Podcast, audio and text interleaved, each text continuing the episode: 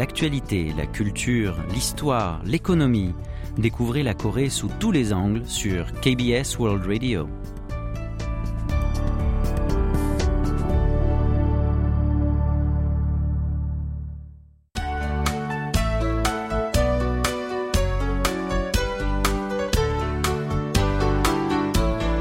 Séoul au jour le jour.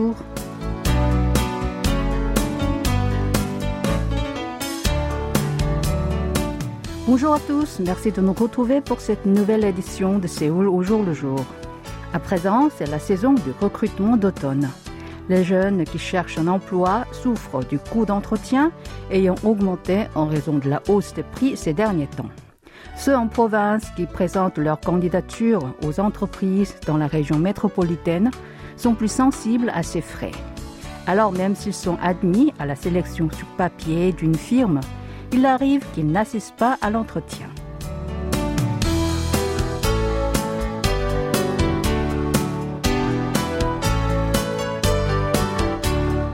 Joe est un jeune homme de 28 ans qui se prépare à trouver un emploi.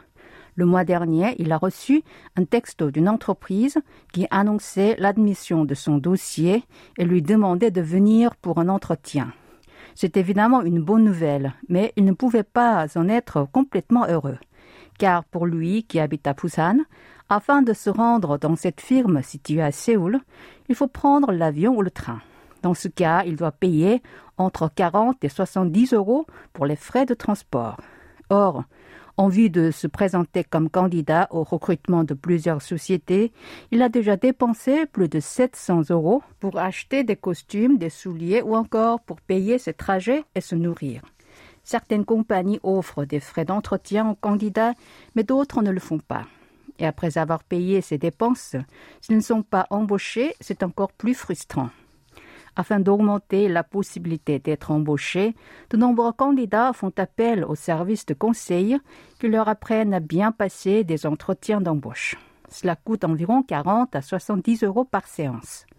Selon un sondage, environ 30% des demandeurs d'emploi dépensent entre 70 et 220 euros par mois. Même 5% d'entre eux ont déjà déboursé plus de 620 euros.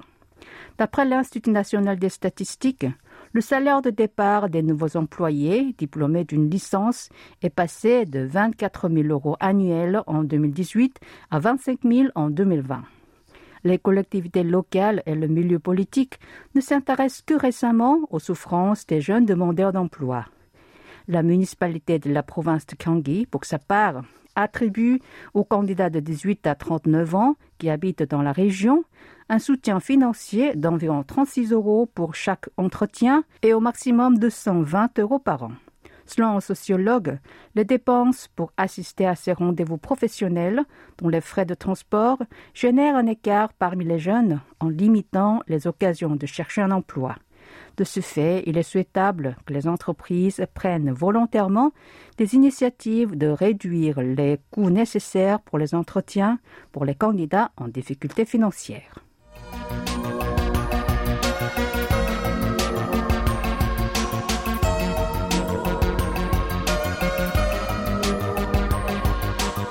Cet été, les pluies diluviennes ont inondé plusieurs villes sud-coréennes. Et le blocage des égouts dans les rues par des déchets qui les couvraient ont été évoqués comme l'un des facteurs de cette catastrophe. Dans ce contexte, les opinions sur la présence des poubelles publiques dans les rues divergent. Dans le cas de la province de Gangwon, parmi ces 18 collectivités locales, 16 n'exploitent pas ce type de boîte à ordures.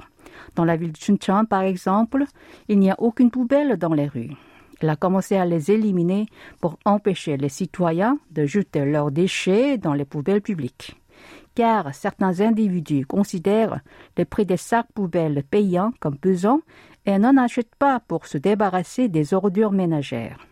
D'autres villes de la province aussi encouragent les habitants à jeter séparément des déchets selon leur nature au lieu d'installer des poubelles publiques. Pour cela, elle place des boîtes de tri sélectif d'ordures. Quant à la municipalité de Gangneung, elle a installé des poubelles sur des sites touristiques pour les visiteurs, mais elle ne les gère pas directement et ne connaît même pas leur nombre exact. La ville de Sokcho, de son côté, maintient quelques poubelles près des arrêts de bus, mais leur nombre est en baisse. Elle a décidé de les supprimer à cause de l'opinion des citoyens. Selon ces derniers, s'il y en a dans les rues, on y jette des déchets de manière imprudente et inconsidérée et cela rend plus difficile leur tri sélectif. S'y ajoute le problème du tabagisme indirect, car certaines personnes fument près de ces poubelles afin de se débarrasser facilement des mégots.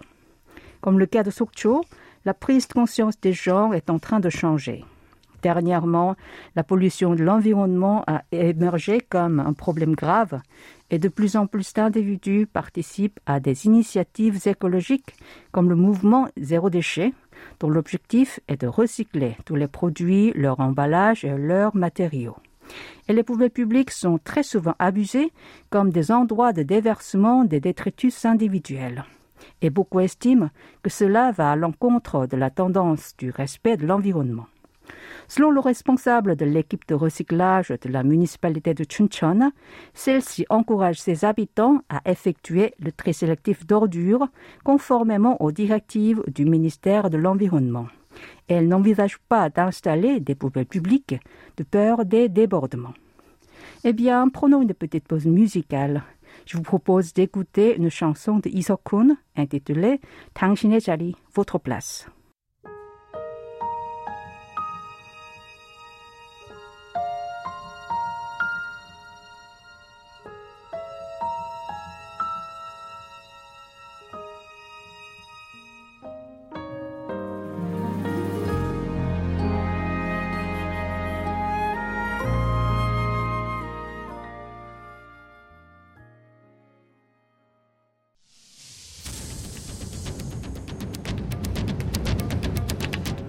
Vous avez aimé, vous avez détesté, vous avez adoré. Faites-nous part de vos réactions en nous écrivant à french.kbs.co.kr.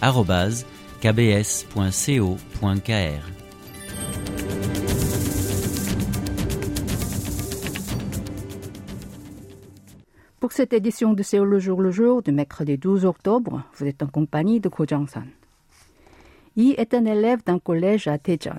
Son établissement offre le déjeuner scolaire aux élèves. Quand il déjeune, il souhaite qu'on soit toujours en décembre, car la qualité des menus proposés au dernier mois de l'année est bien meilleure que les autres mois.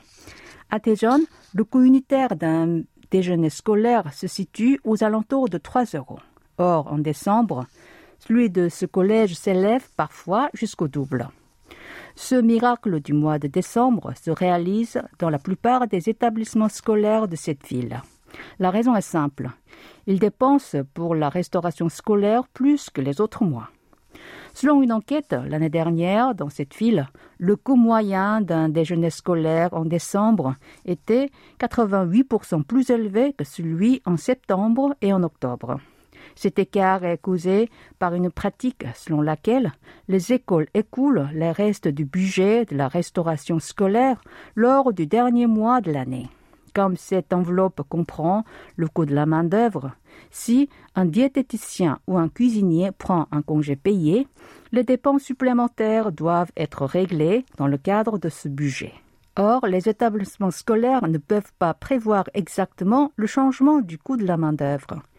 Ils économisent alors ce dernier pour s'y préparer et dépensent les dernières économies au dernier mois de l'année budgétaire.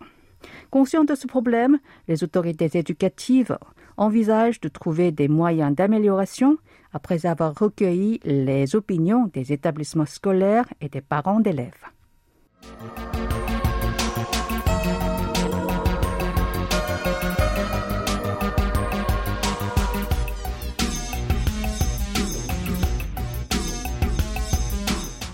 Ces derniers temps, les vlogs, autrement dit les blogs sous format vidéo qui traitent de l'abandon scolaire, gagnent en popularité parmi les adolescents.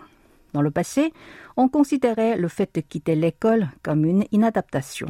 Mais maintenant, de plus en plus de collégiens ou de lycéens décident d'abandonner leurs études pour atteindre l'objectif de leur vie qu'ils ont fixé. Certains cherchent des cours qu'ils ne peuvent pas suivre dans les programmes proposés par les établissements scolaires, et d'autres commencent leur propre affaire. Ou encore, quelques-uns deviennent des producteurs professionnels de contenu vidéo pour YouTube. Comme ils ne considèrent pas l'abandon de l'école comme honteux, ils organisent même une fête pour célébrer le moment et filment l'événement. Ainsi, ils estiment qu'il s'agit d'un choix autonome et actif et non pas d'une action problématique. D'après les statistiques du gouvernement, parmi les adolescents ayant quitté leur établissement scolaire, 37% l'ont fait parce qu'ils ne trouvaient aucun sens d'aller à l'école, et pour 29% parce qu'ils souhaitaient apprendre ailleurs ce qu'ils voulaient. Par rapport à la même enquête réalisée il y a trois ans, le taux de ceux qui ont évoqué comme raison un désintérêt scolaire ou une ambiance à l'école non compatible avec eux a baissé de 8 points de pourcentage. Beaucoup d'adolescents qui ont renoncé à la scolarité normale se montrent satisfaits de leur décision en affirmant qu'ils jouissent d'une vie pleine, pouvant faire ce qui leur plaît. Che en fait partie. Cette jeune fille de 17 ans a quitté son école il y a deux ans, car elle n'avait jamais éprouvé un sentiment d'accomplissement en continuant de répondre aux questions et d'apprendre par cœur des leçons. Après son départ, elle s'est préparée à entrer à l'université pour étudier le cinéma en analysant des films et des scénarios. Face à la multiplication de ce type d'élèves, certains s'inquiètent de ce phénomène. Ils indiquent que ces adolescents peuvent récolter le fruit de leur travail et persévérance si seulement leur famille peut soutenir leurs rêves et qu'ils rencontrent des mentors ou des spécialistes en dehors de l'école. En revanche, il n'est pas rare que les adolescents ayant abandonné le système scolaire aient du mal à trouver leur future carrière ou que leurs relations amicales soient négativement impactées. Il est également possible qu'ils s'égarent, contrairement à leur attente. Et voici la deuxième pause musicale avec la chanson de Isora, Que 사람이 떠나갑니다. Il s'en va.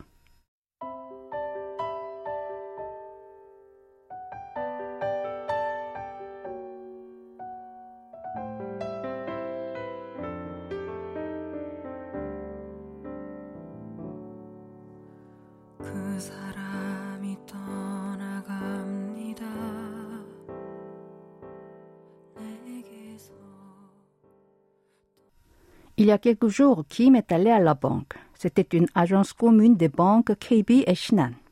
Il a d'abord vérifié le nombre de clients des guichets de chaque banque qui attendent leur tour et en a choisi une pour s'occuper de ses affaires.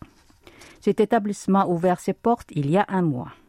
Il était exceptionnel que les deux premières banques en Corée du Sud cohabitent dans un même espace en partageant les frais d'exploitation. Ces six derniers mois, ce type d'agence moitié-moitié est apparu dans quatre villes. Suite à la conversion numérique de leurs services, les banques tentent de diminuer le nombre de leurs agences physiques. Cependant, les autorités financières ne l'autorisent pas facilement pour des raisons de protection des consommateurs. Afin de résoudre ce problème, ces structures ont choisi comme pis-aller la création d'agences communes qui permettent de maintenir le nombre de structures tout en économisant les frais d'exploitation. Certains estiment qu'il s'agit d'une solution pour minimiser les inconvénients des consommateurs, mais d'autres considèrent cette mesure comme un palliatif destiné à calmer les plaintes des clients. Mais dans un premier temps, ceux-ci estiment favorablement ce nouveau type d'agence. Les tentatives de collaboration au sein du secteur bancaire deviennent de plus en plus hardies. Les banques Hana et Uri ont également ouvert en avril dernier une agence commune dans la province de Gyeonggi. Là-bas, tout est moitié-moitié. Elles ont aménagé deux espaces de la même largeur et affecté deux employés respectivement. Afin d'éviter une concurrence excessive, elles ont interdit l'ouverture de comptes d'épargne ou d'emprunt.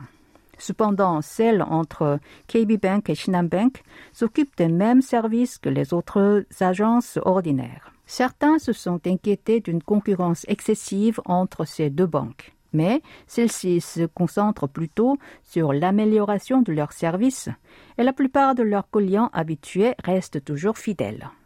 Ces agences moitié-moitié devraient devenir une forme transitoire des banques. Selon la Banque de Corée, le taux des transactions financières par Internet représente 77% de la totalité, soit une hausse de 13% par rapport à il y a deux ans.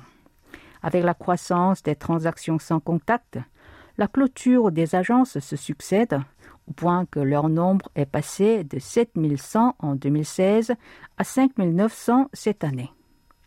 Ces communes ont des avantages, mais elles risquent aussi de provoquer des inconvénients. À présent, elles sont nées par la fusion de deux agences qui se trouvent dans un rayon de 50 mètres. Les clients n'ont alors pas de difficulté pour les visiter. Mais si à l'avenir les banques fusionnent deux agences éloignées en tenant compte de la rentabilité, cela peut poser problème.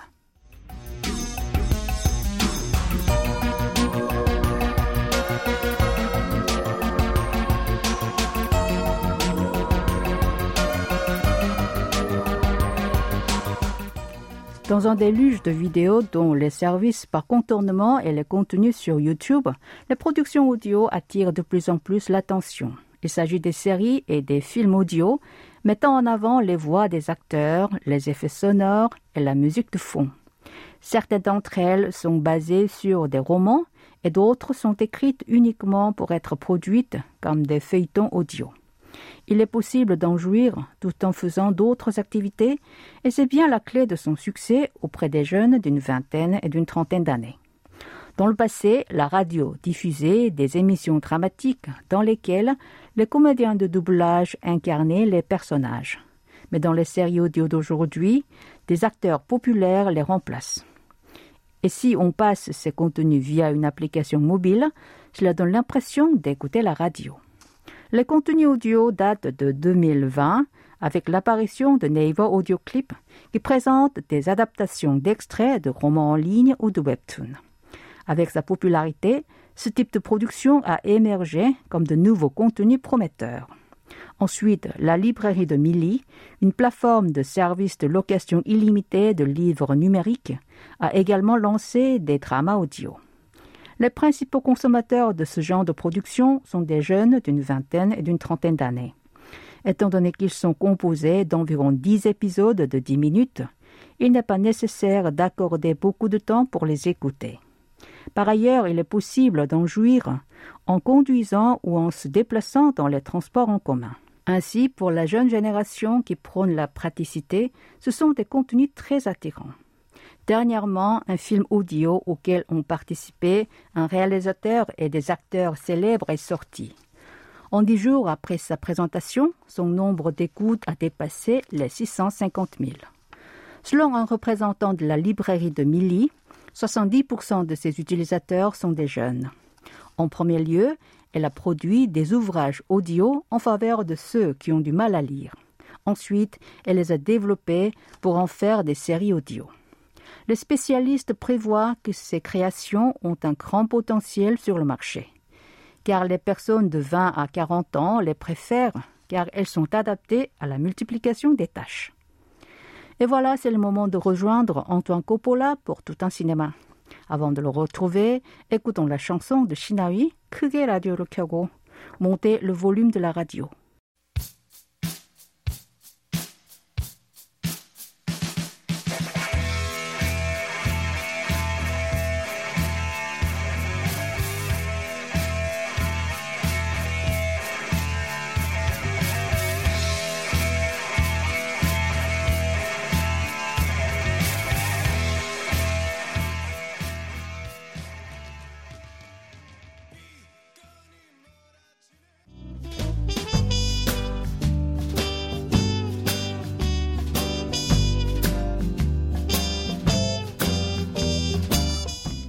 Bonsoir à toutes et à tous. Le cinéma coréen est connu pour ses films d'action d'ultra-violents, du moins dans l'esprit. Voilà un nouvel échantillon, presque parodique du genre, avec Project Wolf Hunting de Kim Hong-son, un réalisateur qui s'était fait remarquer avec le film Traffickers en 2012.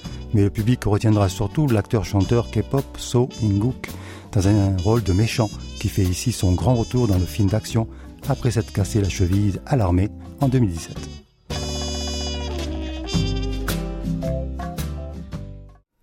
Certes, on pourra jouer de la métaphore avec la situation de base du film Project Wolf Hunting. Suite à l'attaque d'un aéroport un cargo affrété pour l'occasion doit transporter des criminels en tout genre de Manille vers le tranquille port de Busan. Mais vogue le navire et il se retrouve dans la tourmente. Une tentative d'évasion sème la terreur et le chaos dans le cargo. Tout y est désormais permis. Les jeux commencent où ils sont déjà faits. Si l'on métaphorise cette mer démontée qui ne laisse aucun espoir à ceux qui voudraient s'évader. Défile alors une série de portraits, comme celui de l'héritier d'un gang mafieux interprété par So In-guk. On a ensuite l'excellent Sandong-il, en tête brûlée et capitaine des gardes-côtes. Les autres personnages passent relativement vite Ils se font vite tuer. Mais on peut noter la volonté du réalisateur de leur donner une apparence, un minimum reconnaissable, afin d'éviter la copie d'un jeu vidéo de massacre.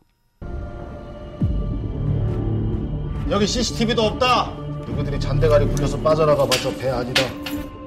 필리핀발 범죄 자부 정선 프론티어 타이탄의 모든 보안 및 관제 업무를 우리 팀이 전담하게 된다. On reconnaît assez vite que le plan suivi par le réalisateur est celui d'un jusqu'au boutisme à l'ancienne, c'est-à-dire comme dans les films de Hong Kong des années 1980, avec leur fin interminable et leur manière proche des arts martiaux de rebondir à partir d'un petit élément, un détail du décor ou de la situation.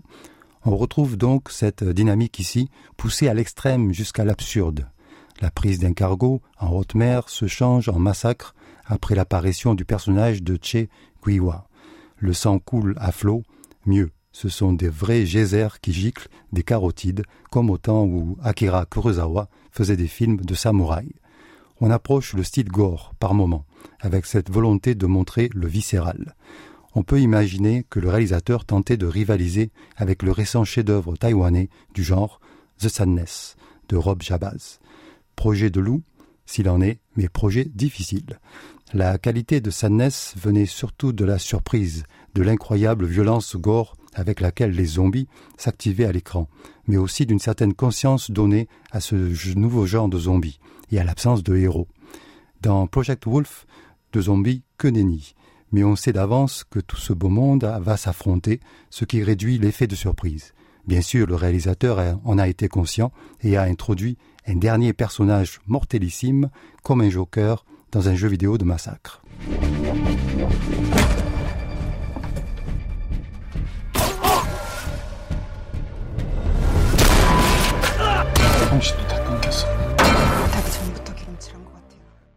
On pourra longtemps gloser sur l'influence des jeux vidéo sur le cinéma d'action. Ici, on devine rapidement que les répétitions dans les combats et les meurtres s'inspirent des jeux. Il y a une thérapie à toutes sortes de psychoses dans les jeux de massacre. Et la répétition, quasiment infinie, en est fascinante. Elle souligne une incomplétude, une action dont la réalisation n'est pas pleinement satisfaisante. Elle est l'image de l'insatisfaction pure et celle de la recherche d'un refuge. Quand les criminels du cargo s'entretuent, on n'en voit pas la fin, car il n'y a pas de fin, ou celle-ci n'est pas du domaine de l'humainement compréhensible. Pour revenir aux effets spéciaux, ceux du film jouent à l'ancienne aussi, en laissant de côté les effets dessinés sur ordinateur. Un retour un peu du côté de Lucio Fulci et de ses peluches, ou d'Andrei Zolaski dans Possession avec son monstre en forme de vieux préservatif. On pourra reprocher au film de ne pas créer de personnages hors de leur customisation. Le jeu était peut-être de ne pouvoir s'attacher à un quelconque héros ou à un quelconque méchant, et de laisser la possibilité de les éliminer sans avoir à respecter la sacro-sainte évolution dans les affrontements des plus faibles aux plus forts. C'était peut-être cela. L'apparition des super soldats est soit une fuite en avant devant un film sans queue ni tête, soit un pied de nez au bon goût assisté d'un public depuis longtemps sous-tranquillisant. On imagine que l'avenir d'un tel film sera celui du détournement de quelques-unes de ces séquences, à des fins plus claires, sans doute.